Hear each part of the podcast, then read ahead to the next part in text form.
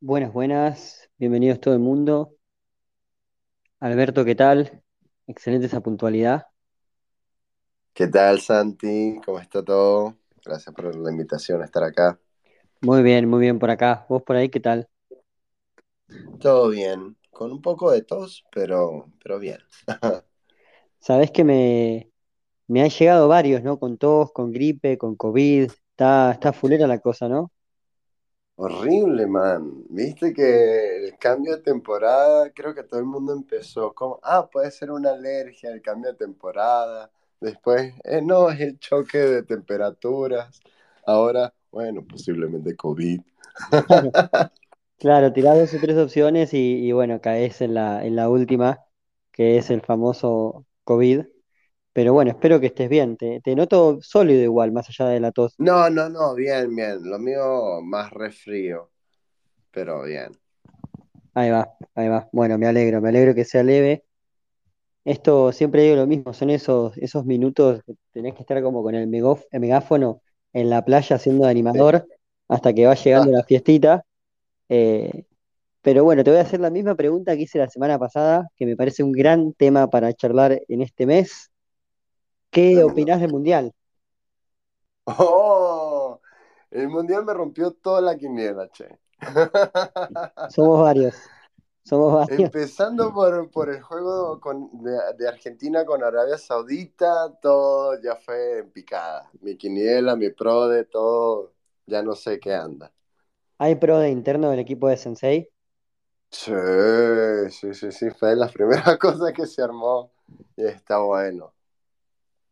¿Y cómo, cómo andás por ahí? ¿Top 5, últimos Mira, puestos? estuve, estuve en el top, estuve en el top la- en la fase de grupos, luego caí al top 3, ya yo creo que estoy como top 6 y, y ahí voy intentando recalcular.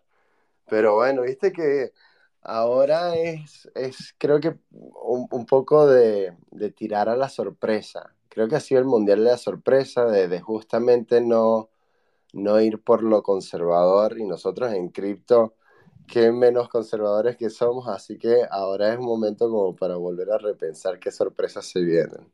Ya son menos Me juegos, gusta, claro, pero sí. me gusta, me gusta, me gusta la, el enfoque. Eh, Creo que tuve bastantes estrategias. La, la verdad, eh, empíricamente no me ha ido nada bien. Aposté, por ejemplo, a un empate entre, entre Brasil y Suiza y casi se me da, pero a último momento los brasileros sacaron ese gol de la galera. Eh, te- te- creo que voy último en el de Defiant, capaz que no. En el de los pibes del colegio, totalmente último. Pero bueno, eh, al menos me divertí, qué sé yo. Claro, ah, vamos a hacer como se decía antes. Lo importante es participar. Literal, literal. Eh, bueno, pa- parecido a lo que pasa con, con la red Ethereum, mirá, casi sin querer me dejaste ahí la pared perfecta para arrancar el tema. Lo importante es participar. Eh, hoy vamos a estar hablando un poco de eso, de, de infraestructura, de nodos, de qué implica, de cómo funcionan, de qué hace Sensei y qué rol juega en todo eso. Pero antes de ir a, a los fierros, me gustaría que nos cuentes un poco acerca de vos y cómo llegaste a estar hablando del Pro del Mundial en un martes de Defiant. Eh, mira, yo, a pesar de que hoy en día mi acento debe ser una mezcla bastante rara, yo para los venezolanos sueno argentino y espero que para los argentinos todavía suene venezolano. Pero bueno, soy, soy de Venezuela y descubrí Bitcoin haciendo el research para mi tesis de maestría. En aquel momento había salido de Venezuela para vivir en España y no sé si, si alguna vez escuchaste, pero nosotros allá tenemos un cepo cambiario bastante estricto y literalmente en aquel tiempo, esto es 2013, Bitcoin era simplemente como uno de esos puntos de mi marco teórico para hablar de herramientas eh, para un nuevo paradigma económico eh, de comercio internacional en América Latina. Y en aquel momento Bitcoin como, uh, sí, mira, una, una moneda virtual, esto sería buenísimo, debe ser como un PayPal, pero mejor, imagínate. Por, por ahí empecé. Eh, y, y, como venezolano, todo lo que ha sido Bitcoin, cripto, blockchain, me ha cambiado la vida porque literalmente sin eso no pudiera vivir. Eh, ya sea el hecho de tener que buscar nuevas alternativas laborales, nuevas fuentes de ingreso, poder salir de Venezuela, producir un dinero y todavía tener alguna forma de enviar dinero a casa, poder prácticamente sobrevivir esta, esta realidad del éxodo venezolano, donde desde familia, amigos y compañeros de trabajo estamos todos regados alrededor del planeta. Entonces, cripto, eh, blockchain, se, se, han vuelto no solamente herramientas que uso el día a día, sino se me abrió todo un mundo de poder emprender, poder eh, aprender y una vez que descubrí todo esto, creo que me he dedicado simplemente a contarle a todo el mundo, hey, esto me funciona a mí, ¿será que te funciona a ti también? Ven y te cuento. Excelente, excelente, un gran salto de, punto en el marco teórico a, ser parte activa de, tu vida y, principalmente aportando soluciones. Es algo muy interesante eso. Eh, a mí me encanta destacarlo, cómo cripto tiene un montón de características positivas, de ventajas, de ventajas comparativas, de puntos fuertes, como queramos llamarle, eh, y, cada uno encuentra el que más le cierra o, el que más soluciones le aporta a su día a día, a su modelo de vida, a su condición socioeconómica. Eh, como que según la vida de cada uno, y querés, si querés incluso puedes separar por, por países de alguna manera, eh, las soluciones que te ofrece. Y por ejemplo en Argentina el tema de los pagos internacionales quizá no sea tan fuerte, es mucho más fuerte el tema de protegerse de, la inflación, la reserva de valor. Claro, eh, tener un criptodólar. Exacto, exacto, el criptodólar. Bueno, justo ahora Bitcoin con toda la volatilidad y este bear market que también nos está tratando, quizá no sea lo mejor para, para cuidar el fruto de tu ahorro, por lo menos en el corto plazo, pero me, llama mucho la atención eso, como de repente yo lo veo y quizá lo cuento y digo, che, loco, acá criptodólares, podés ahorrar en una moneda un poco más fuerte que el peso, y, de repente vos lo contás, che, acá de repente podés transferirle a, tu tío que está a 12.000 kilómetros con dos clics.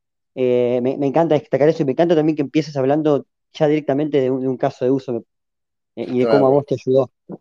No, te digo que si, continúo un poco sobre esta intro, hay, hay algo muy interesante que yo descubrí en el comienzo de, de mi, no sé, mi camino en, en, la blockchain, que creo que me ha servido mucho, y es que yo no llegué aquí por, por la especulación financiera, como, ah, mira, si compras esto te vas a volver rico, sino que llegué porque descubrí que el valor está alrededor de comunidades, de personas. Donde hay personas, donde hay uso, donde hay adopción, donde hay comunidad, hay valor independientemente de, de qué se trate el token, la blockchain, el proyecto en sí.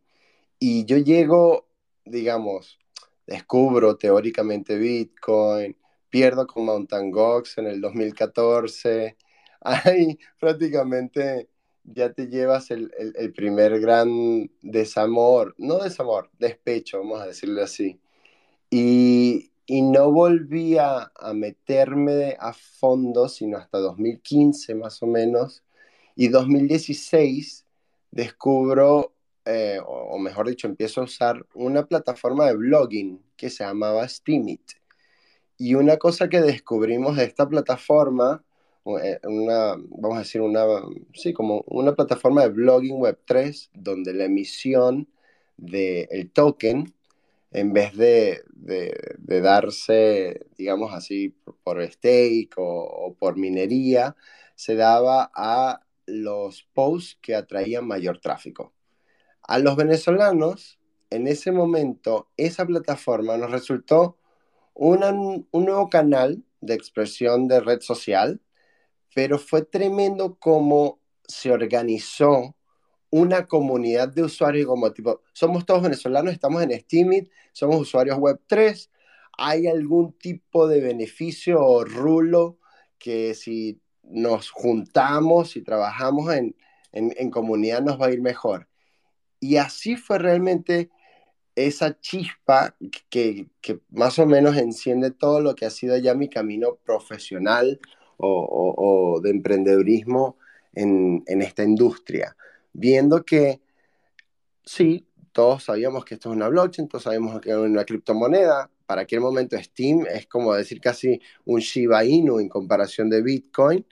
Y, y, digamos, su propuesta de valor y el valor o el boom que tuvo a nivel económico lo dio simplemente el hecho que había humanos, personas diciendo yo quiero estar aquí, yo quiero usarlo, yo, me gusta, quiero pertenecer a él, quiero crear un sentido de comunidad. Y, creo que ese es un, un, aspecto, vamos a decir, casi filosófico o, o fundamental de cómo es mi visión en cuanto a lo que se puede hacer en cripto y blockchain y por qué estamos acá.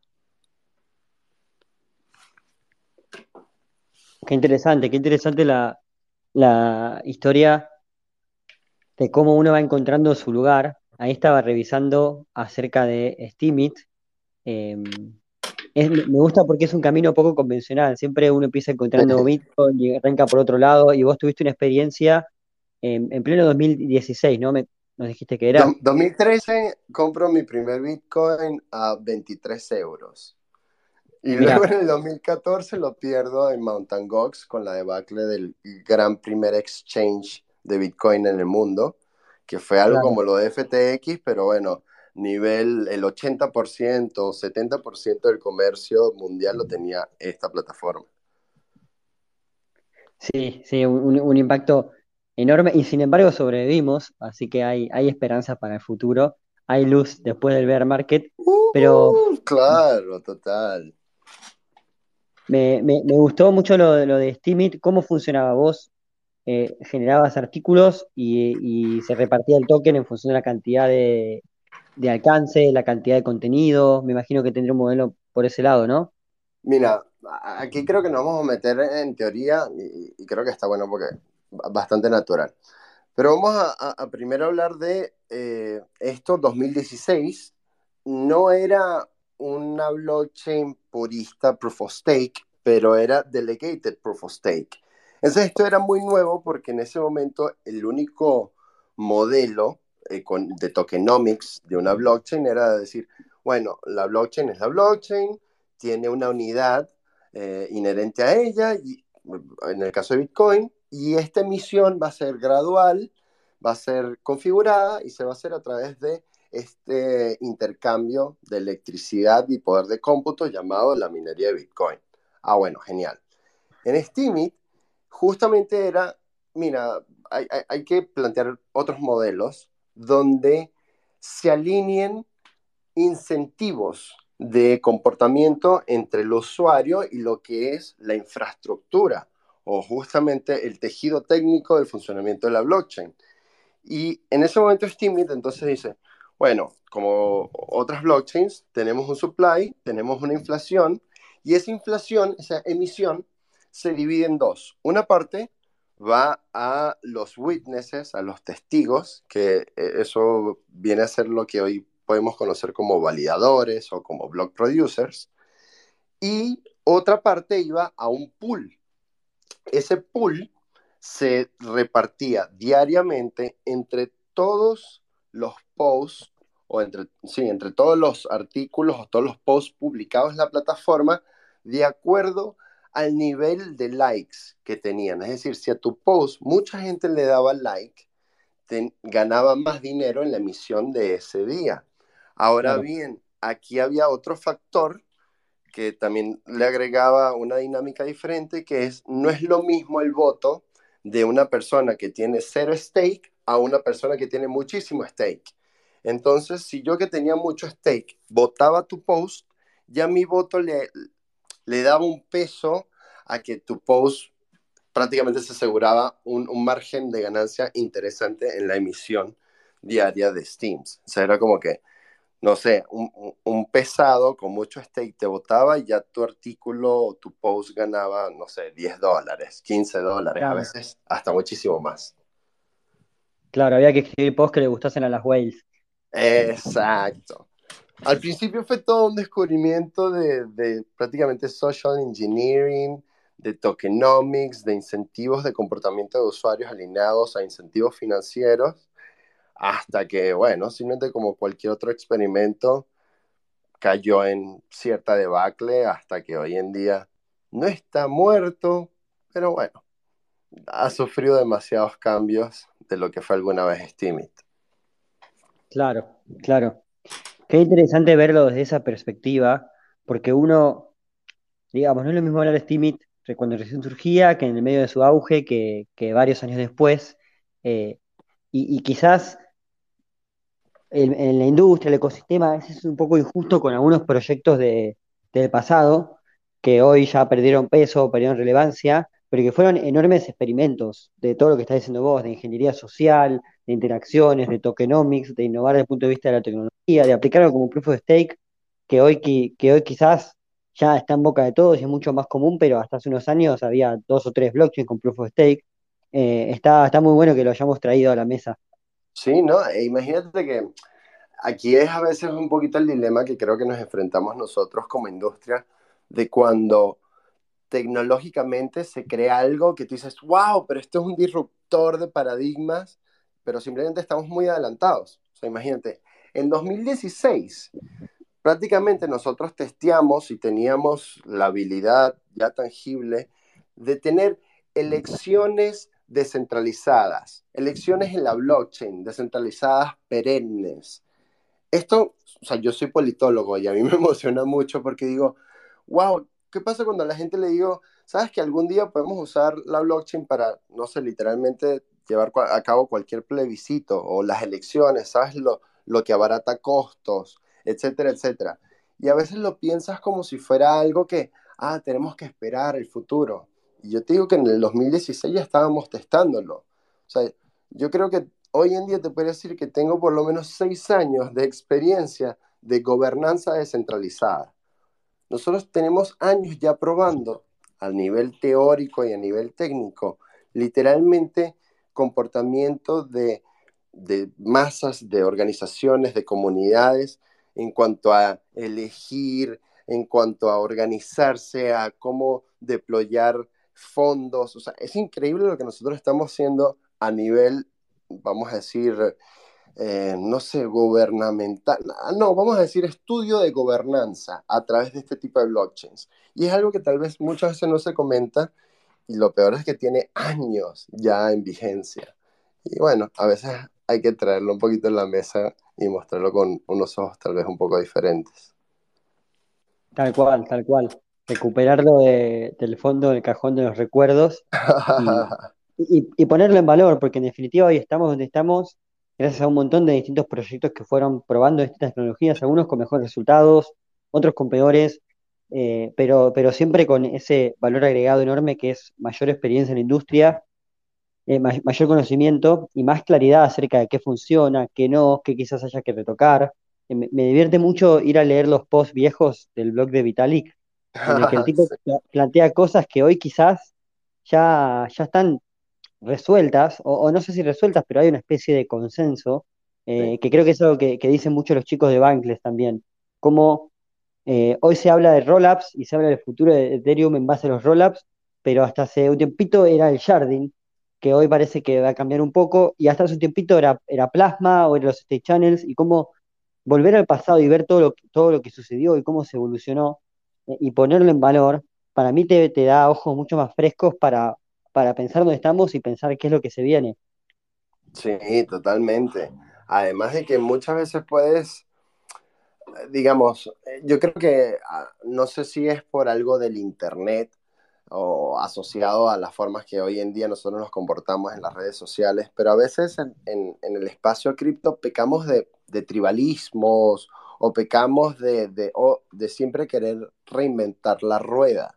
¿Sabes? Como si, ah, no, yo voy a inventar la nueva blockchain que va a ser la mejor, yo voy a reinventar de nuevo esta cripto que va a ser mejor, este DeFi. Y lamentablemente a veces simplemente no vemos las experiencias que se han dado en todos estos años puramente por, ah, no, yo si soy Ethereum no me puedo fijar en aquel otro, si soy Bitcoin, soy Maximalist, ese tipo de cosas. Y, y, bueno, esto creo que nos trae un poco de nuevo la esencia con lo que empezamos esta discusión creo que blockchain y, cripto son herramientas para usarlas en el beneficio realmente de lo que se te presenta, de lo que a tu vida le da algo. Y, creo que es muy obvio que hoy en día el beneficio de, de toda esta tecnología está en el uso holístico o, agnóstico o sí, multi-blockchain si quieres, porque realmente no, no, ganamos nada en intentar crear algún tipo de, de sectarismo entre proyectos y tecnologías. Es como si fuese que no podemos escapar a, lo que somos y en el fondo somos seres humanos y así como nos vamos a las trompadas por River o Boca, eh, en un espacio con, tanta visión de futuro común, se termina cayendo en esas mismas prácticas antiguas, si querés, de che, que esta es mejor, que esta es peor, que, aguante aquello, que aguante lo otro. Eh, lo que decís vos exactamente, los sectarismos o, el tribalismo. Eh, es, interesante verlo, para mí por lo menos, como tratando de abstraerse y pensar, che, loco, esto en realidad es lo mismo que, que siempre hicieron los seres humanos en, distintos sectores. Eh, bueno, no sé, hay muchas cosas que cripto puede cambiar como tecnología, hay otras que ojalá pueda cambiar, pero quizá, quizá sea difícil. Claro, aquí, tal vez hay que rescatar un poco, no sé, los sentimientos de, los primeros, vamos a decir, pioneros de Bitcoin en, en aquellos momentos de dificultad, donde justamente todo era casi que ilegal donde no, no se importaba tanto de qué lado estabas tú, era un momento de aglutinar muchas creencias, es decir, estaban libertarios, pero los techies, estaban los emprendedores, y al final todo el mundo estaba detrás de, del banner de la revolución descentralizada.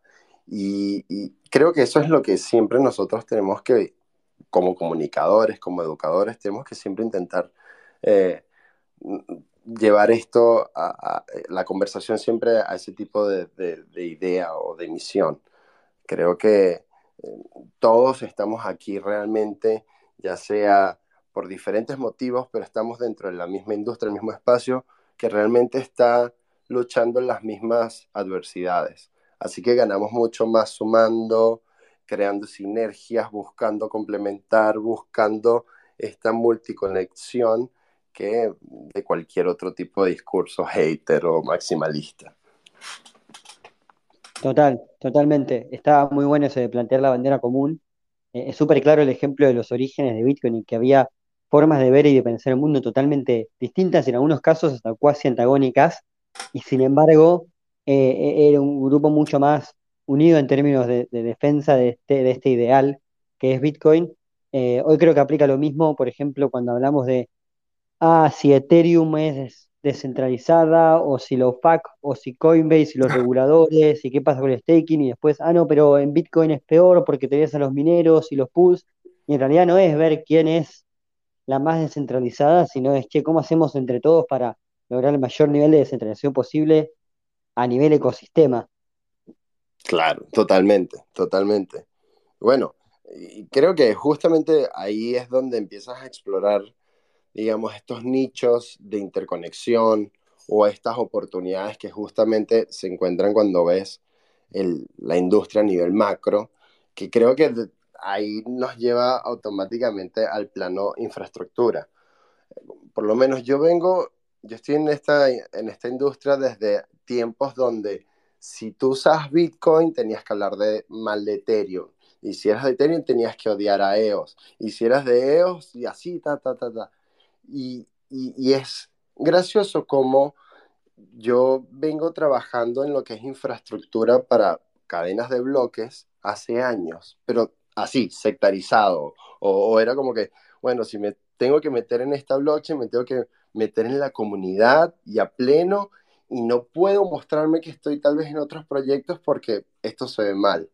Y de repente hoy en día trabajo en Sensei Node y es como que la cosa más obvia del mundo de que si vamos a trabajar en infraestructura, tiene que ser trabajar en infraestructura para blockchain en general. O sea, al final estamos trabajando en literalmente el soporte técnico para que cualquiera de estas ideas y proyectos se hagan realidad. Y ahí es donde justamente creo que se hace relevante por qué estamos haciendo lo que hacemos desde Sensei o por qué hoy en día se están planteando este tipo de conversaciones cómo las llevamos. Me encanta, me encanta que te fuiste armando solo el caminito para pasar al tema de hoy. Eh, me, encanta. Eh, así que bueno, vamos a, vamos a seguir por esa línea. y te, y te hago la pregunta, si nos puedes explicar en pocas palabras qué es lo que hace Sensei y a partir de ahí vamos profundizando y vamos enfatizando en esta visión de infraestructura general para cualquier blockchain. Bien. Bueno, como decía hace rato, yo me, a mí me, o sea, disculpa si a veces me pongo muy eh, eh, pedagógico, pero viste, ya, yo tengo como estas, estas formas en mi cabeza para explicar que tengo que ir resolviendo conceptos y todo así como un speech. Así que aquí voy. Es excelente, es excelente. Es, el objetivo de, de, este espacio. Perfecto. Que todos podamos aprender un poquito más. Tremendo. Bueno, entonces, cuando pensamos en blockchain, ¿qué es una blockchain? Una red, ¿verdad? El Internet es una red.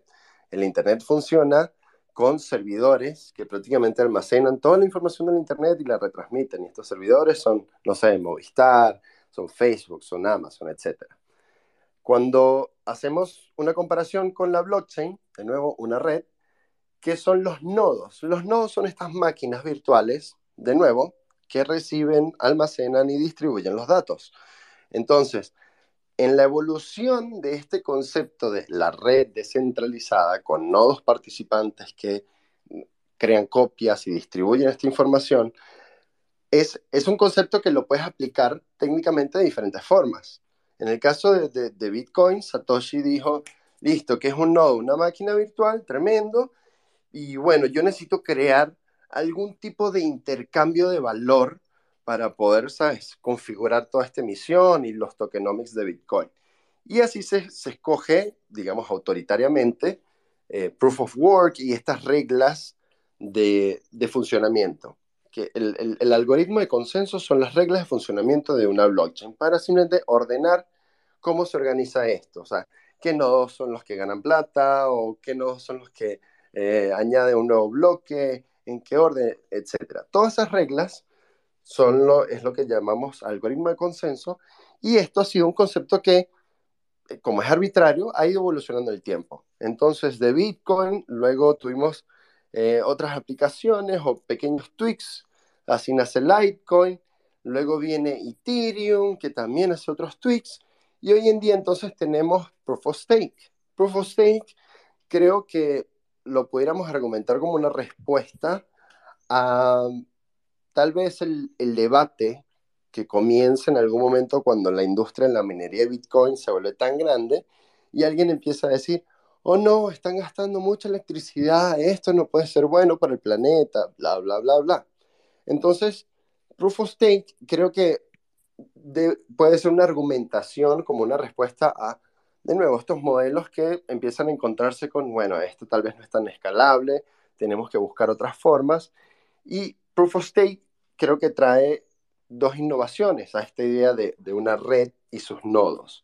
Uno es el hecho de lo que es eh, la participación, el stake, es decir, para activar de cierta forma el rol de participación de alguno de estos nodos, de alguna de estas máquinas virtuales conectadas a la red, necesitas colocar capital.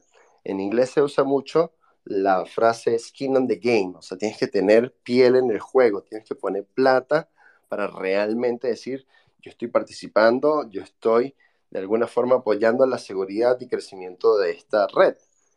Y lo otro que pudiéramos decir es la alineación de incentivos, justamente, es como que la red en sí tiene el incentivo de, perdón, tiene la necesidad de, por un lado, que alguien invierta y trabaje en mantenerla funcionando técnicamente y por otro lado, de que gente la use, de que la, adopte, los usuarios se desarrollen cosas encima, haya más token holders, etc. Proof of Stake, de cierta forma, viene a alinear estos dos, estas dos necesidades y crea esta relación simbiótica, si nos ponemos a ver, entre el usuario, el token holder, y el proveedor de infraestructura o el que trabaja en la infraestructura de la blockchain. Entonces, esto hablando de un modelo bastante general de lo que conseguimos como Proof of Stake. Entonces, ¿qué es Sensei Node?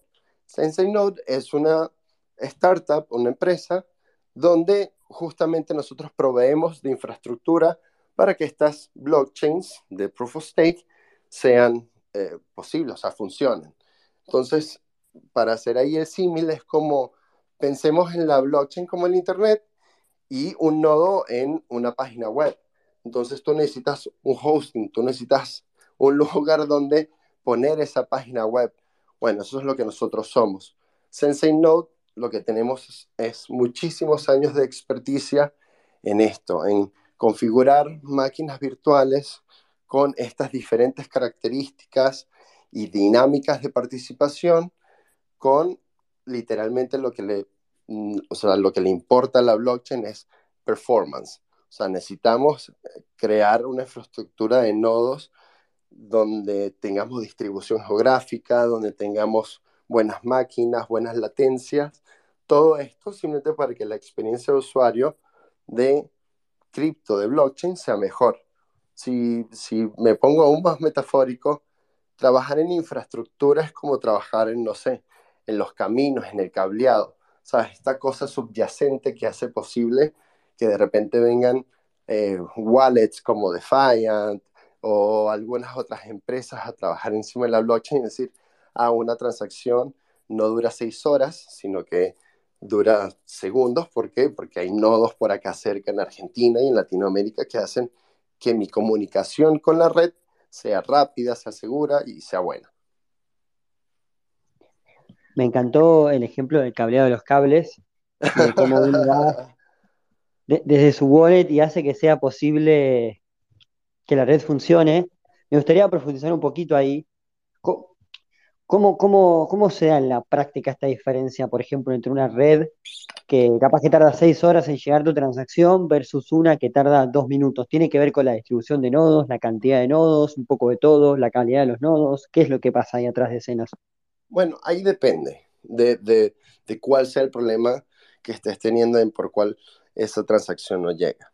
O sea, aquí vamos a profundizar un poco en qué es el nodo. El nodo dijimos que esta máquina virtual conecta a la red.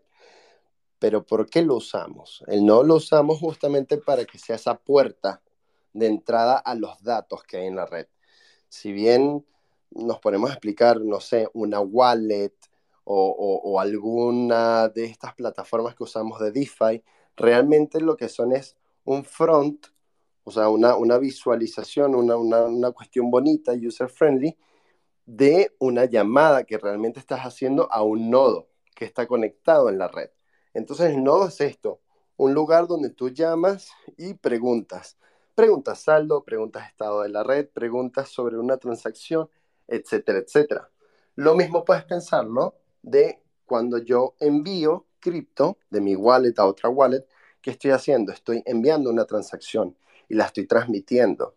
Entonces, si digamos que, no sé, no tienes un nodo cerca o no hay casi nodos en esa blockchain o el performance de los nodos a nivel general está siendo bastante bajo, toda la blockchain va a experimentar retrasos o tu transacción va a experimentar retrasos. Pero bueno, aquí hay realmente otras dinámicas que pueden también entrar en juego, como es la congestión en general de la red. Pero sí, ciertamente por lo menos aquí voy a tirar algunos nombres, pero cuando hemos visto en las noticias, no sé, Solana estuvo caído o esta otra blockchain estuvo caída. Ahí lo que pasó es que literalmente muchos nodos o no estuvieron corriendo bien o estuvieron apagados o simplemente se desconectaron o se desincronizaron de la red.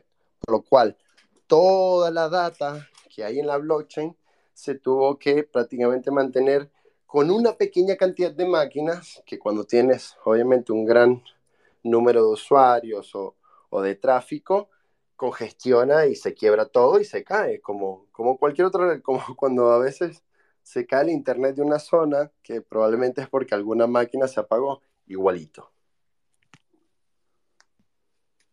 Muy buena la comparación con internet.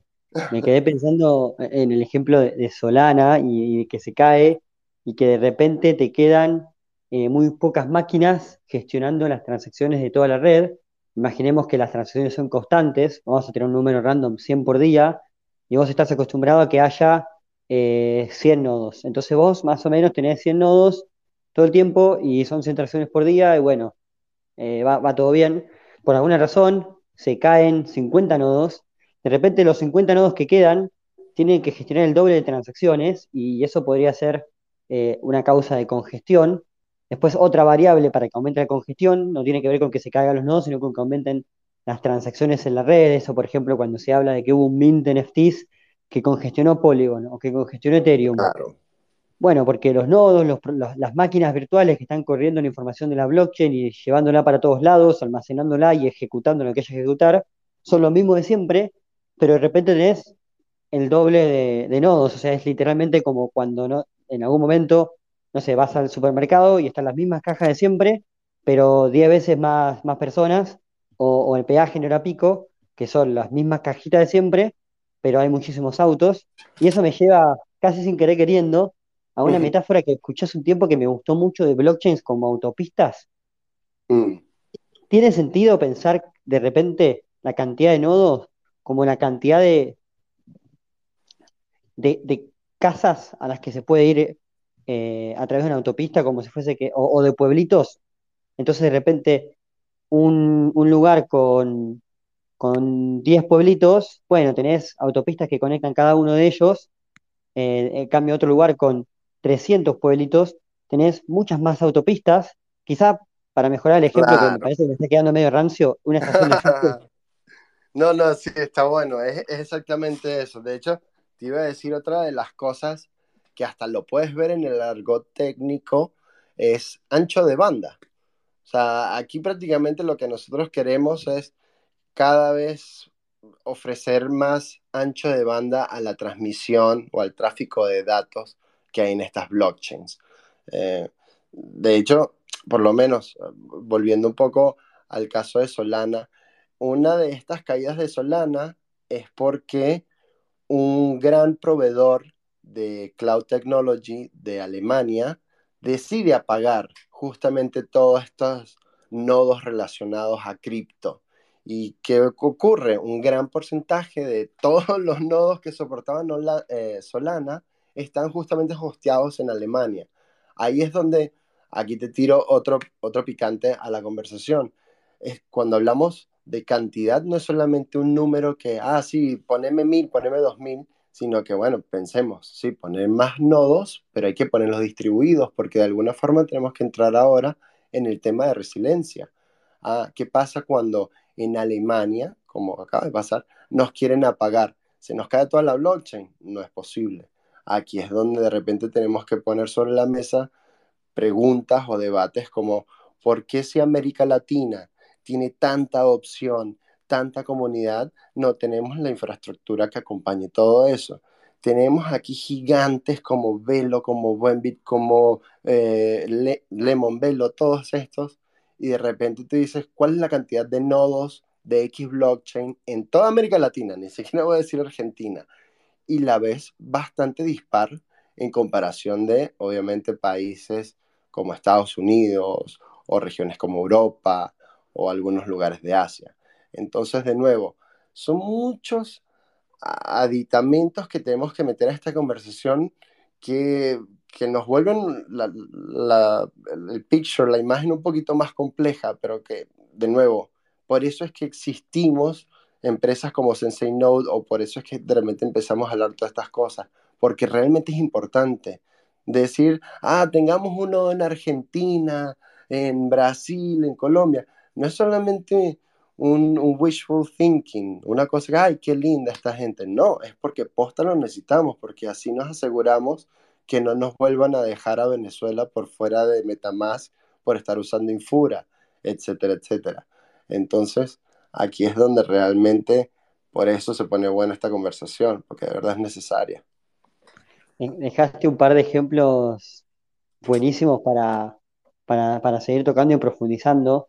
Eh, voy a destacar lo que dijiste al principio de todo. No es solamente la cantidad de nodos, que por ahí lo habíamos hablado antes en alguna de las preguntas, cantidad, eh, calidad, distribución.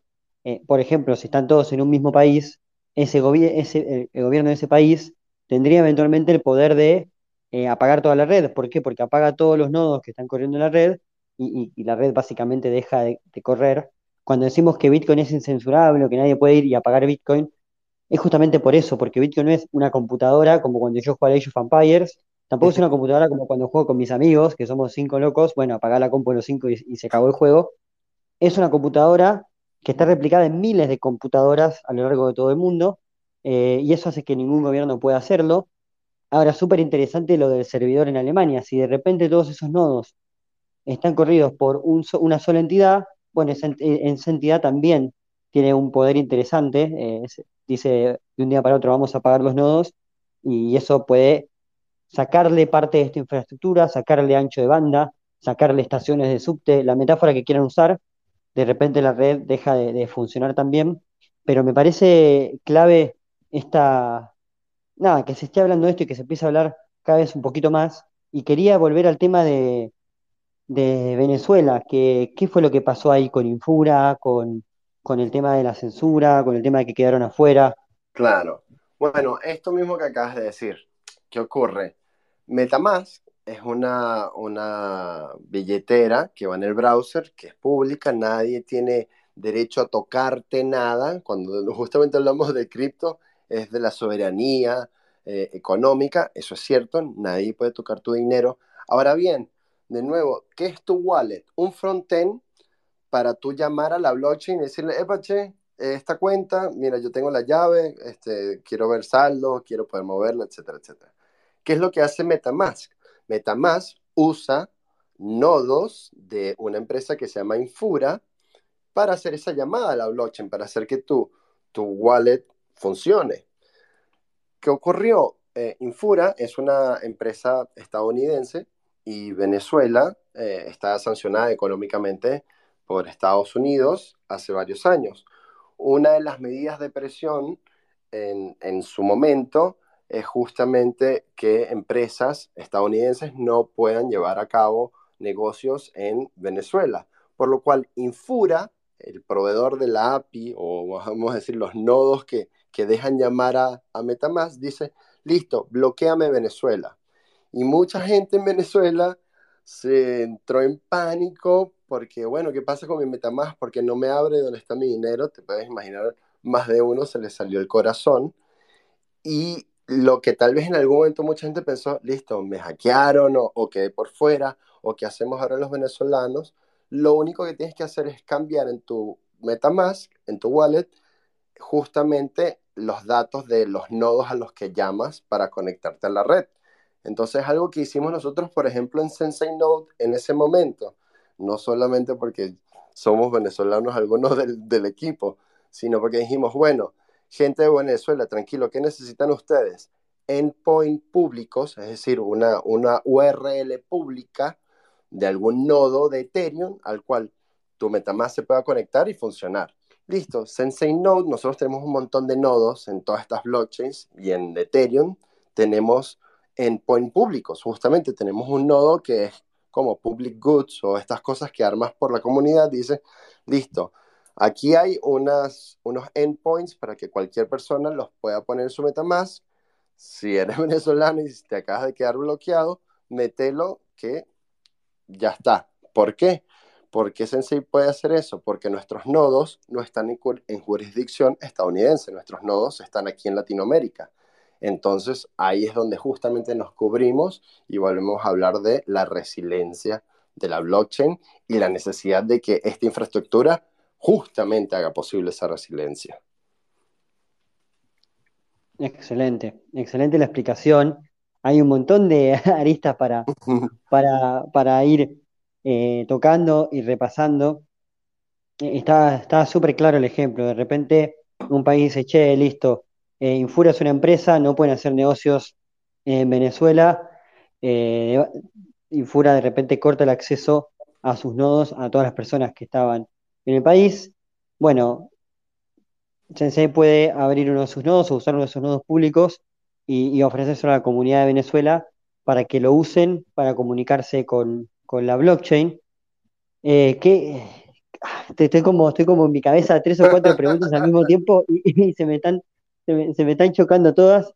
¿Qué relación tiene con, por ejemplo, lo que, lo que pasó eh, ahora que, dicen que Metamask va a coleccionar los IP de sus usuarios. Exactamente lo mismo. De nuevo, los desarrolladores de Metamask es la empresa Consensus. Consensus también es dueño de Infura. ¿Cómo hacen la colección de IP? De nuevo, a través del nodo. Es decir, todo el mundo que usa Metamask por default usa los endpoints de los nodos de Infura. Lo que va a hacer los nodos de Infura es decir, che, todo el tráfico que pase por, por acá, pues de alguna forma yo voy a tener un historial de quién se conectó. Hoy en día, simplemente para saltarse ese problema o esa angustia, agarra los endpoints públicos de Sensei Node, eso está en nuestra web, los metes en tu MetaMask y listo. Ya, ya no hay, este, digamos, miedo o, o angustia de que te recolecten las IPs, porque de nuevo, todo pasa es por qué nodo o cuál jurisdicción está el nodo al cual estás llamando a la blockchain. Excelente, excelente. Voy a agregar un comentario más. Veo muchas NFTs escuchando, así que debe haber varios degens por ahí. Eh, cuando agregas una nueva chain, eh, lo que tenés que hacer, básicamente, eh, desde Metamask, desde Defiant es súper fácil, porque tocas un par de botoncitos y ya está. Desde Metamask tenés que ir a alguna página con los documentos oficiales de la chain que te dice cuál es el endpoint, la URL para el nodo público que vos podés usar. Eh, ahí, Alberto, tienen también desde Sensei para varias chains. Por ejemplo, yo quiero agregar Polygon, puedo ir a sus docs y encuentro un endpoint, eh, lo copio y lo agrego. Mira, hoy día lo tenemos con Algorand, Avalanche y Ethereum, así publicado. Eh, de los otros, creo que no hemos publicado este, este frontend como que, ah, aquí está la imagen pública. Claro. pero de esos tres, de Algorand, de Ethereum y de Avalanche, sí tenemos.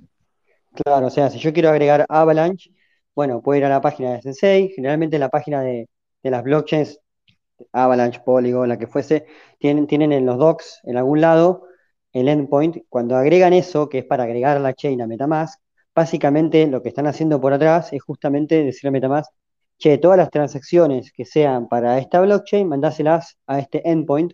Y de hecho, en casos de congestión, donde se satura eh, Polygon, bueno, voy a seguir con el ejemplo de Polygon y ya me quedo con ese. Se satura Polygon eh, porque hay un minteo de NFTs eh, y te dicen, che, fíjate que podés usar este endpoint.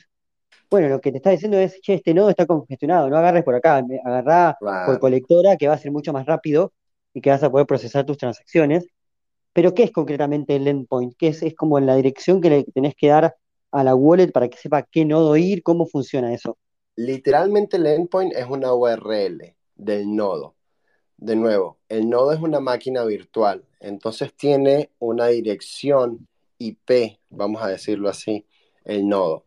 La wallet, tanto de Defiant, MetaMask, cualquiera, lo que hace es decir, che, yo tengo que llamar a la red, ¿a dónde la voy a llamar? Entonces tú lo que le estás poniendo es esa URL donde se va a conectar. Es como cuando ponías el ejemplo hace un rato de, jugar hecho con el claro, te metes en un servidor, conectarte a un servidor. Vamos a, ponerle ese tipo de, lenguaje y creo que se hace más fácil de entender. Genial, genial. Sí, mientras lo decía estaba, pensando en retomar ese ejemplo. Me alegra mucho que lo hayas traído vos.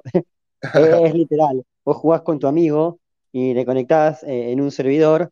Bueno, es para que estén usando, usando la misma red y en conexión eh, es súper interesante y, quizás se puso un poco repetitivo porque hay temas que, que está como todo relacionado, pero me parece fundamental que quede claro como esa lógica de, eh, y perdón por el francés, qué carajo es un nodo y, qué significa. Y no es un cable eléctrico perdido en el medio de, las Bahamas, o quizás sí, pero independientemente de eso es algo que usamos todo el tiempo cada vez que hacemos una transacción, es algo sobre lo cual tenemos medianamente algo de control, Ahora lo que me gustaría preguntarte es, ¿cómo hacen efectivamente ustedes para ayudar a que haya más nodos eh, en Latinoamérica? Mira, ahí e, es, interesante porque voy a seguir, vamos a seguirnos adentrando un poco en la, en la parte técnica o vamos a decir la topología de los nodos. Hoy en día, creo que a, a rasgos muy generales, obviamente que en, alguno, en alguna blockchain va a decir, no, aquí hay otro, pero en rasgos muy generales, pudiéramos decir que hay dos categorías de nodos en casi todas las blockchains. Una es el nodo al cual usamos para esto, para llamar. Entonces, nodos RPC se le llaman, porque RPC significa Remote Procedure Call, eh, llamada de procedimiento remota. Es decir, al lugar justamente es el nodo al cual llamas para accionar algo en la red. Entonces, ¿quiénes usan nodos RPC? Una wallet, un exchange, cualquier proyecto, cualquier desarrollador o cualquier aplicación que funciona Web3, es decir, que necesita de alguna forma tomar datos de la blockchain, puede usar datos públicos o endpoint públicas, pero usualmente cuando necesita escalar o necesita justamente lo que decíamos ahora, proveer un servicio mucho más rápido, necesita tener sus propios nodos para de nuevo poder conectarse eh, o darle, mejor dicho, más ancho de banda a sus transacciones. Entonces, ahí está una categoría. Los nodos RPC que los puede usar prácticamente cualquiera que esté pensando en desarrollar. Entonces, ahí está ese nicho de cuando estamos hablando de educación, cuando estamos hablando de incentivar hackathons, cuando estamos hablando de traer más developers o más gente que quiera crear en lo que es el mundo blockchain, realmente lo que estamos es incentivando nuevas generaciones de posibles clientes. Entonces ahí es donde va justamente concatenado o en sinergia todo este tipo de acciones que llevamos a nivel comunitario. Y digamos que la, la otra categoría de nodos que existen son los nodos que cumplen el rol de, validador, o vamos a decir, los que están encargados de hacer eh, lo que llamaríamos la minería de la blockchain.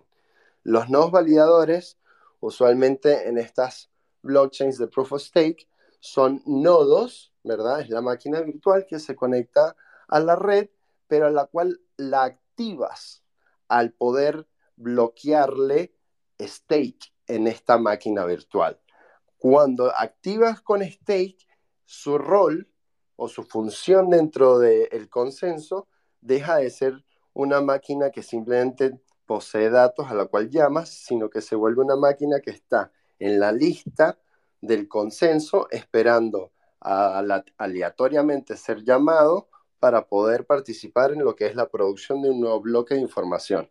Es decir, que le toque atestar, o sea, que, le toque recibir, ah, mira, esto es nueva info, yo lo voy a meter aquí en este bloque, lo voy a proponer y usualmente funciona con algún tipo de consenso donde hay otros pares que validan lo que ese validador está proponiendo y así es como se agrega un nuevo bloque de información. Cada, ¿Por qué le decimos que es como la minería? Porque de nuevo, con la emisión de cada bloque de información en una blockchain se emite su moneda. Y eso es lo, esa recompensa de infraestructura es lo que básicamente, o en palabras generales, le podríamos decir minería. Entonces ahí tienes esas dos categorías. Una es prácticamente el nodo que se usa para el desarrollo de aplicaciones y de proyectos y el otro ya pudiéramos decirle que tiene un sentido tanto de infraestructura, pero que está muy atado también a, estas, a estos incentivos económicos. Es, es prácticamente un negocio hablar de hoy en día de validadores de Ethereum no es solamente hablar de infraestructura, sino es hablar de la, vamos a decir, la actividad económica que está asegurando la segunda blockchain de mayor capitalización en el mundo. O sea, eh, hay, hay, todo un, unos factores económicos que dicen, bueno, el, el, el, negocio de los validadores también es algo de poder tener stake, de saber de que ese stake es como tener algún tipo de ingreso pasivo, etcétera, etcétera. Entonces ahí ya tienes las dinámicas entre esos dos estilos y ves que, bueno, básicamente de eso se trata hoy en día toda la comunidad cripto. Los que están aquí por algún tipo de especulación o premiación financiera y los que están para construir y para ser builders. Qué completa la definición. Muchas veces se habla acerca de eh, el nodo como un public good, el nodo como algo necesario para la descentralización y para apoyar la red, incluso para no tener que confiar en una, tercera parte, en este caso, por ejemplo, Infura, eh, y, se plantea la necesidad del, nodo propio. Eh, pero pero no termina de quedar claro cuál es la ventaja concreta de tener un nodo propio, eh, y, me parece que en tu explicación se hace muy evidente y, se plantea incluso en términos estratégicos como, como pe- pensado quizá no solamente para el solo staker o, la persona individual o la persona que tiene su nodo en casa, sino para distintos proyectos que puedan usar su nodo para tener cuáles ventajas, que las dijiste, pero estaría bueno repetirlo, más acceso, más velocidad y más seguridad, ¿no? En la, en la conexión con la red. Claro, es como decir que estás llamando desde tu propia línea privada a alguien que desde un teléfono público. Estamos hablando que al tener tu propio nodo te da esas virtudes de, de poder controlar esa conexión, la cual la hace más rápida, seguro, todo lo que acabas de mencionar. Sin embargo, hay, algo que, que, tal vez, no sé si, si, si está bueno, cualquier cosa me cortas, pero eh, creo que el, el hincapié de pensar en lo que es la, el negocio o, o, todo lo que es la, la industria de, de, ser un validador o de lo que son las dinámicas que son posibles con lo que es staking, es, es de nuevo mucha tela para cortar. O sea, digamos, hoy en día, casi que me, vuelvo a, lo que decíamos al principio, estamos teniendo unas dinámicas donde, donde alineas los incentivos de los usuarios a decir, mira, si tú tienes mucho dinero en, en esta moneda, vamos a, vamos a hablar del ejemplo de Ethereum. Si tú eres un whale en Ethereum, económicamente las dinámicas de, de, la blockchain están buscando que ese, ese capital no, no esté líquido, es decir, que no necesariamente esté fácil para salir. ¿Por qué? Porque de alguna forma la blockchain lo que busca es mantener el valor dentro de ella. Entonces ahí es donde dices, mira, ese, ese capital que tienes, no te estoy diciendo que lo gastes, pero lo puedes poner en un instrumento, vamos a decirlo así, que es la participación en la infraestructura de la blockchain, y yo te voy a recompensar por eso. Uno, porque no solamente no estás gastando tu plata, la estás dejando acá, sino que dos, de cierta forma la estás invirtiendo para que esta blockchain funcione y funcione bien. Y lo lindo aquí es que, de nuevo, no estás gastando la plata, simplemente la estás de alguna forma bloqueando. Y ese dinero te está creando un ingreso pasivo.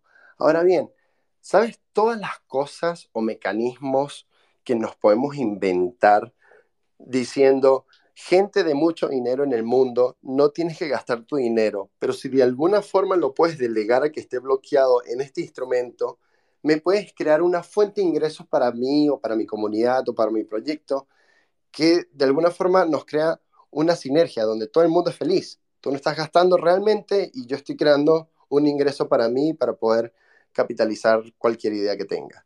Entonces, realmente lo que podemos experimentar ahora con Proof of Stake, con el concepto de los validadores en Ethereum y en muchas otras blockchains, son muchísimas cosas.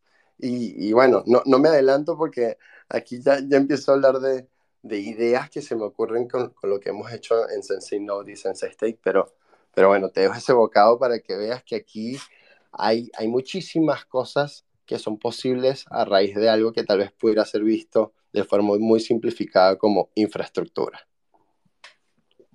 Se pone súper súper filosófico, se pone súper interesante. Sabes que acá voy a sacar mi lado más hippie. Eh, yo mi tesis la, la hice sobre la, las empresas con, con, impacto social, la social business, yeah. y, y hay, había un par de proyectos dando vueltas por ahí que tenían un concepto bastante similar a lo que mencionabas, eh, de hecho, cuando dijiste seríamos todos más felices, me imaginé el meme de los Simpsons, de mano, eh, en, en, el que uno, por ejemplo, podría, podría aportar a bienes públicos o, o involucrarse en distintas formas de caridad simplemente usando eh, los rewards de, del staking, es decir, vos usás tu capital, lo dejas en staking, eso genera rendimiento y una parte de esos rendimientos se pueden usar para un montón de cosas. Había un proyecto que lo hacía con, donaciones, de hecho habían donado a DeFi Argentina, si no recuerdo mal, parte de, las ganancias que generaban. La gran diferencia era que eran ganancias generadas con rewards inflacionarios, con, esas di dinámicas un poco más riesgosas y poco sostenibles.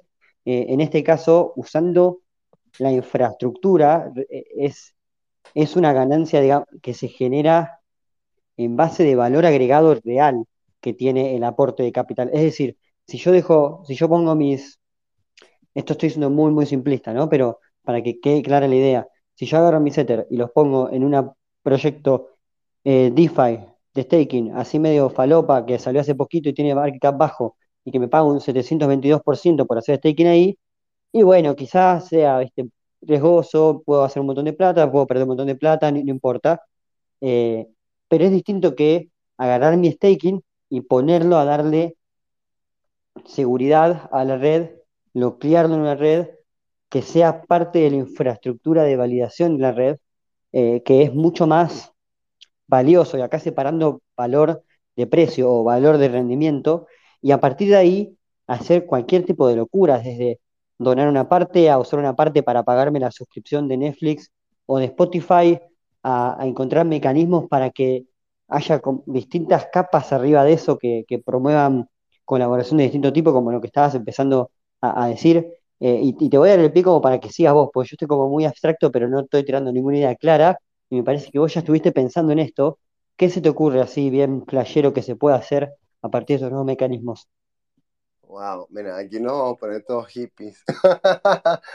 Pero, a ver, a mí me interesa mucho, eh, eh, de hecho, lo, lo, que mencionabas que estudiaste, eh, lo que es el, social business. Creo que hoy en, hoy en día nuestra generación es parte de esta idea, tal vez, donde el capitalismo o lo que estamos haciendo en el capitalismo o en esta cosa que estamos viviendo hoy en día con cripto y blockchain sea algo que no necesariamente se base en el mero garquismo, ¿sabes? Creo que estamos buscando donde exista lucro, exista emprendimiento, exista crecimiento, pero también con de alguna forma siento sentido de justicia social. Entonces aquí es donde hay muchísimas cosas que, jugar con la idea de cómo comunidades, o sea, de nuevo, si yo siento o yo creo, Alberto, que el verdadero valor de cripto o de blockchain está en las comunidades, está en las personas, listo. Yo me tengo que enfocar en realmente mantener el valor de este ecosistema a flote. ¿Qué nosotros necesitamos hacer? Empoderar justamente de forma descentralizada estas comunidades, porque son en estas personas que se ponen a hacer meetups, que se ponen a armar grupos, que se ponen a armar charlas, las que realmente mantienen viva la industria, mantienen viva la tecnología y lo que se está haciendo en ella en momentos tan duros como este bear market. Entonces, ideas hippie, wishful thinking eh, que, que hemos tenido, eh, mira, a ver, si hay tanto stake, vamos a ponerlo así de forma general, por ahí, en Digens, en fundaciones, en Wales, no cuesta nada delegar partes de ese stake a, vamos a decir, nodos validadores comunitarios, y obviamente pienso en Latinoamérica porque es donde estamos, no me voy a poner a hablar de, de Singapur, pero en Latinoamérica, justamente comunidades que se formen alrededor de un nodo validador al cual pueda delegarse stake de alguna de estas grandes instituciones o whales y que el ingreso, o mejor dicho, el, el revenue de ese nodo validador sea justamente lo que haga posible todas estas actividades comunitarias y de cierta forma estamos apoyando a todo lo que es el crecimiento descentralizado de estos ecosistemas llamados Ethereum, Polkadot, Avalanche, lo que sea. Pero bueno, es una forma de construir organizaciones de cierta forma autosustentable, donde no solamente estás invirtiendo en la capacidad comunitaria y de acciones, sino que estás contribuyendo a la infraestructura, a la resiliencia, a la geodistribución y, de nuevo, más participación en el consenso, que creo que de forma muy básica es el ultimate goal de una blockchain. Una blockchain necesita que haya muchísimos participantes, que el valor de alguna forma esté asegurando esa blockchain y es la única forma que hacemos que esto sea un ecosistema que va a durar cientos de años y no solamente un bear market. Sería muy triste que durase solo un bear market.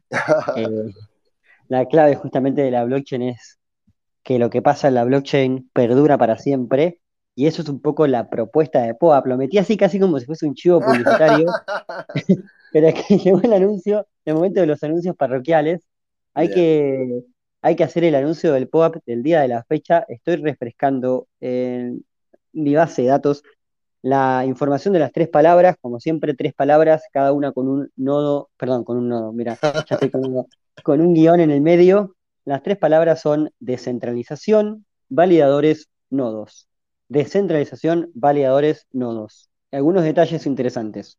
Primero, guion medio entre cada palabra, como siempre. Segundo, todo minúscula, todo minúscula, nada mayúscula, todo minúscula. Tercero, descentralización con tilde en la O, y descentralización, por si las moscas, es con D-E-S-C, des, y después centralización, nada de poner solamente la C, ni mucho menos solamente la S, descentralización, guion medio validadores, guion medio nodos. Eh, esto va a durar hasta las 20.15. Yo voy a intentar repetir de nuevo la palabra antes de las 20.15. Es posible que nos vemos hablando y se me pase, es posible, pero lo voy a intentar. Alberto, ayúdame por las dudas.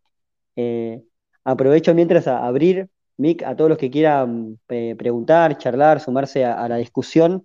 Ya estamos acercándonos al cierre del espacio, tocando un tema que para mí es súper interesante. Eh, pero bueno, era momento de, pasar a los anuncios especiales del día de la fecha. Porque mientras que estás hablando, yo estoy mintiendo mi pop. Mira, e, este es. o sea, otra vez me tiendo a ponerme filosófico, pero de nuevo, ¿Viste lo que es este uso de NFTs en un incentivo social, un incentivo de ingeniería social? E, eso es POAP. Y es increíble, de nuevo, cómo estamos usando, ¿qué es el NFT? Un tipo de token único en la red. De ahí, de ese concepto, del concepto de token, a llevarlo a, ah, claro, yo puedo crear una plataforma donde creo incentivos a ciertos comportamientos de las personas a través de la generación de este token es magia lo que hemos hecho nosotros en esta industria.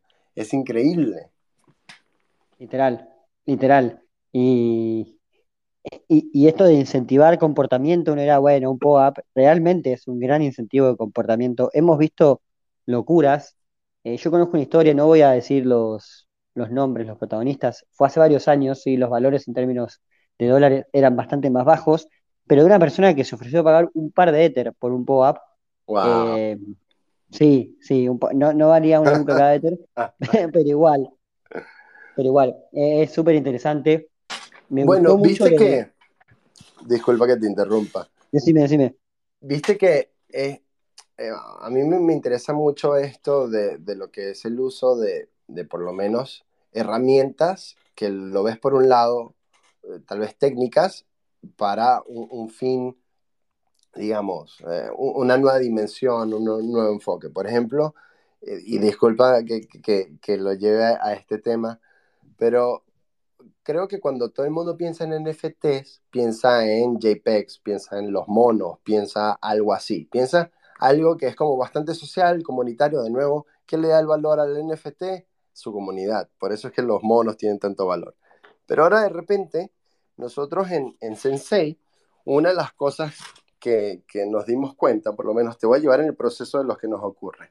Ah, mira qué lindo, Proof of Stake, ah, mira qué lindo, los validadores, ¿verdad? Hay que incentivar infraestructura, toda esta charla que acabamos de tener. Ahora bien, una de las formas que, o mejor dicho, una de nuestras misiones es justamente crear soluciones para que usuarios puedan integrarse, puedan deployar esta infraestructura, acercar el camino o hacerlo más fácil. Entonces, ahora con, con lo que es Ethereum Proof of Stake, ah, bueno, ¿qué hay que incentivar? Que haya más nodos validadores. Hoy en día, realmente lo que es deployar un nodo validador requiere un conocimiento técnico bastante alto, porque una de las particularidades de Ethereum es que si el performance de tu nodo validador es malo, es decir, falló, no estaba sincronizado, estaba apagado, no es que, ay, qué mal, está poor, poor performance. No, te sacan plata. Existe el slashing y digamos por cada error te van sacando un poquito de lo que tengas en stake en ese validador. Por lo cual no podemos jugar a que, ah, bueno, ande más o menos. Entonces, desarrollamos una solución que es en, dos clics, en dos pasos, realmente se deploya un nuevo validador con infraestructura top. Cool. Pero bueno, una de las cosas que nos ocurre en este proceso, ah, bueno, todo bien deployar los nuevos validadores, pero Ethereum tiene la particularidad de que en este momento lo que pongas en stake se queda bloqueado hasta que venga una nueva actualización. Y esa actualización puede venir en meses o en un año. Cool. Pero de repente tú tienes una gente hoy en día, sobre todo en las instituciones, que les parece muy buena la idea de participar en infraestructura, pero les duele mucho la idea desde la incertidumbre del roadmap de Ethereum 2.0. Y es ahí donde dijimos, listo, ¿qué vamos a hacer? En la solución, cuando se deploya el nodo validador, se mintea un NFT como certificado de propiedad del nodo validador. Entonces, ¿qué estoy usando yo el NFT? Como un instrumento para yo poder tener, no sé, una nueva forma de, de liquidez o de poder transferir ese nodo sin tener que apagarlo o sin tener que esperar a que venga X actualización de Ethereum.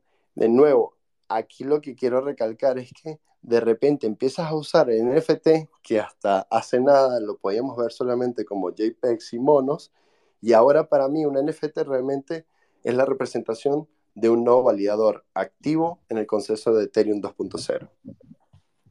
Es una solución genial. me, gusta mucho. Eh, lo charlamos hace unos días, con Alberto me, lo comentó y, me, quedé eh, súper flayado por la solución. Eh, que es un poco eso, es de repente aplicar la tecnología que tenemos a cosas que podemos hacer y, mejor dicho, para ser más preciso, a resolver problemas concretos. En este caso es, muy claro el tema con el staking. Eh, vos lo dejás ahí y hasta que no salga la actualización de Shanghai, que tal cual, como mínimo van a ser varios meses, potencialmente más de un año, no vas a poder retirar los sets que hayas puesto a hacer staking eh, eso tiene un problema enorme de, liquidez y mucha gente que dice, bueno, capaz que yo estoy para, para ser validador, sobre todo grandes instituciones, como, decías. ¿Cómo haces para darles una especie de salida? Es muy parecido, me parece, conceptualmente a esta idea del, Liquid Staking Derivatives, protocolos como Lido que te dejan a vos hacer staking y te dan el token para que lo puedas seguir usando y no quedes atado, pero usando NFTs y, y yendo más allá, ¿no? planteando también toda la solución de, el nodo variador único representado por ese NFT, a mí me, parece muy interesante cómo lo plantearon. Me hace acordar por ahí a Uniswap B3 cuando lanza NFT para la posición. Sí. Sí, e, es que eh, justamente cuando, a ver, cuando te pones a ver el, la, imagen macro de lo que estamos haciendo en infraestructura, como nosotros lo vemos, justamente con estas conversaciones que acabamos de tener de lo que se puede hacer con stake, con delegar, con incentivar, ahí es donde una de las grandes diferencias que nosotros nos ocupamos, o sea, cuando empezamos a desarrollar Sense Stake, que es nuestra solución de la cual hablamos, justamente diferenciarnos de approach, del enfoque que tiene Lido, que tiene Rocket Pool, porque digamos, la creación del sintético de alguna forma te está creando un nuevo paso en, o, digamos, toda una nueva estructura entre de nuevo la participación del usuario. Y nosotros, de cierta forma, queremos acercarlo cada vez más. Entonces, al crear esta forma de, liquidez o, de transferibilidad, eh, no es una palabra, pero me la acabo de inventar, con el NFT es poder decir, mira, aquí estamos hablando de prender máquinas, aquí estamos hablando realmente es de montar más validadores porque eso es lo que necesita la red. De cierta forma, el instrumento financiero del, sintético lo que te hace es más personas entrar al negocio, pero no necesariamente significa máquinas. Y nosotros, al tener un NFT igual a un nodo validador, de cierta forma estamos sí o sí incentivando a, de nuevo, la geodistribución y la implementación de cada vez mayor infraestructura basada aquí en Latinoamérica. Excelente, excelente. Creo que es un poco lo que quise decir, pero me hice un lío. Eh, y, te iba, a preguntar como para que eh, eh, profundices si quieres un poco. Concretamente, hoy Sensei y Lido son competencia. Eso es, así, más allá de, del, del, fin común, lo ven como un protocolo que resuelve un problema similar. Y quizá la diferencia está en esto, que ustedes, cada vez que alguien dice, che, vamos a emitir este NFT que representa una máquina, están literalmente prendiendo una máquina y no es que se suma a la cantidad de staking que tiene una máquina que ya está prendida. Sí, mira, creo que nos podemos ver como de cierta forma competidores solamente en el aspecto de staking de Ethereum, pero realmente somos dos categorías totalmente diferentes. De hecho, Lido particularmente funciona con proveedores de infraestructura como Sensei Node. Por ejemplo, Lido lo que hace es crear esta infraestructura sintética de instrumentos financieros para acumular stake y ponerlo dentro del el negocio económico del, del, proof of stake, del staking en Ethereum. Para que Lido funcione, ellos necesitan de proveedores de infraestructuras, a gente que posta esté prendiendo máquinas. Y ellos hoy en día tienen un grupo cerrado de un número de proveedores y supuestamente a medida que van escalando tienen que ir agregando más porque de esa forma es como que justamente mantener descentralización.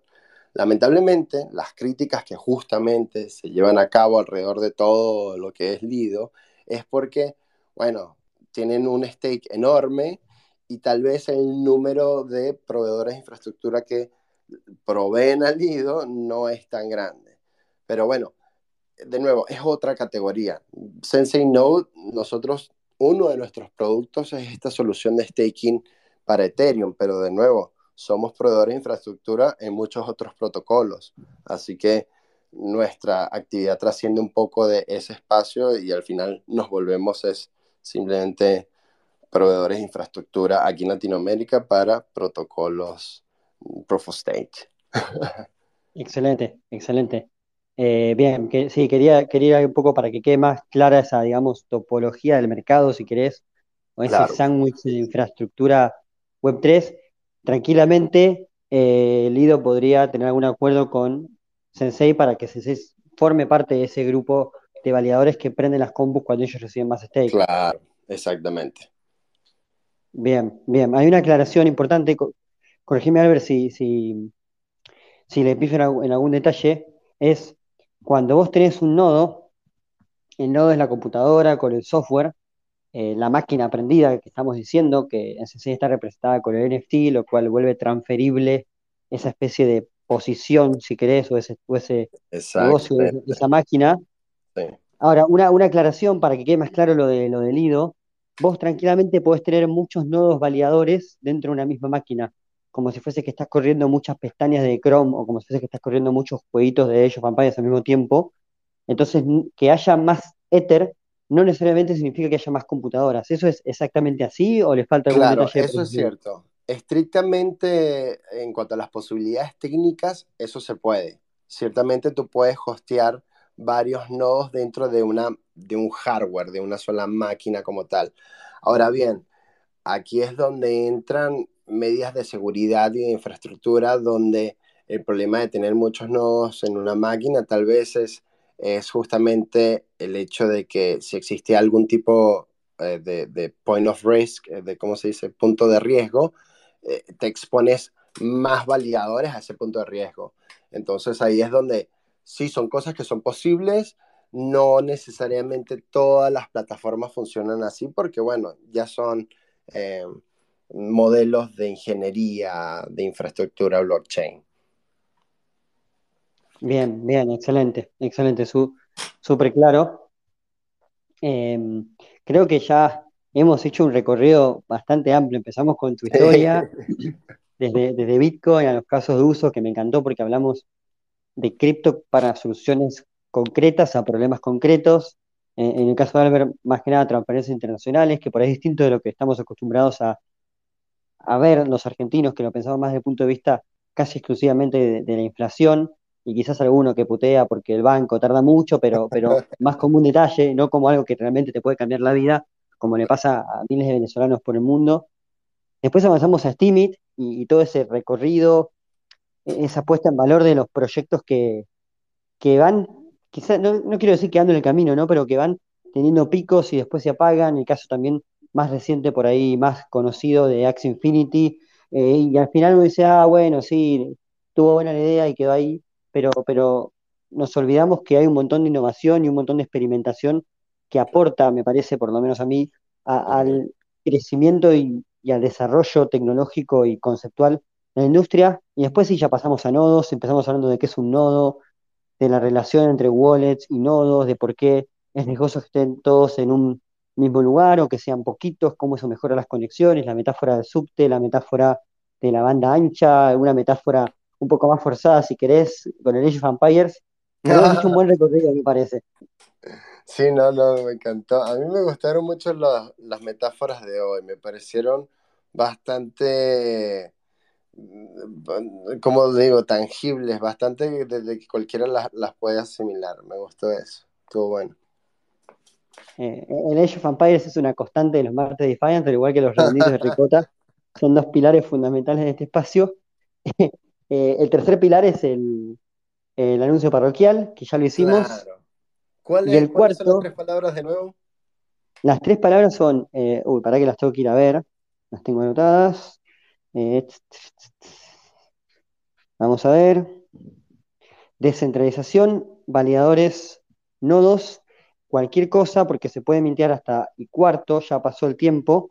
Cualquier cosa nos escriben eh, y compartimos el POAP. Pero, pero bueno, recordamos las palabras. Ese es el tercer pilar. El cuarto pilar, Albert, es la pregunta de cierre, que es básicamente una invitación para que digas lo que quieras. Y, la idea, la consigna es la siguiente.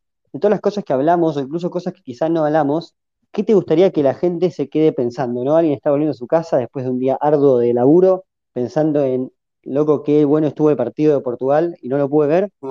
Eh, ¿qué querés que se quede pensando después de este space? Mira, yo creo que justamente por todas las noticias que he estado leyendo últimamente, con despidos, recortes de personal, con la quiebra de FTX, creo que tal vez en un contexto tan posiblemente pesimista, lo único que puedo dejar en cuanto a mi experiencia del 2013 es que cuando piensas que el mundo se va a acabar y que hasta acá llegamos y, se fundió todo, la vida continúa. Y realmente cuando este espacio se levanta de un periodo bearish, cada vez se levanta más fuerte. Para mí ya es un sueño hablar de Bitcoin en 19 mil, en 17 mil dólares. O sea, te estoy diciendo que yo compré el primero 23 euros. Ya hoy en día para mí estamos en estos momentos de ensueño de cuando alguien dice, ¿te imaginas cuando llegue un millón? Yo ya estoy viviendo paralelamente eso, simplemente que con unos años más atrás cuando los veías en, en precios todavía más bajos. Pero, pero sí, no hay, esto no es el fin, no hay momento de fin, todo continúa, todo evoluciona, todo evoluciona, solamente hay que seguir, hay que continuar, hay que pararse, sacudirse y continuar. El secreto es no irse.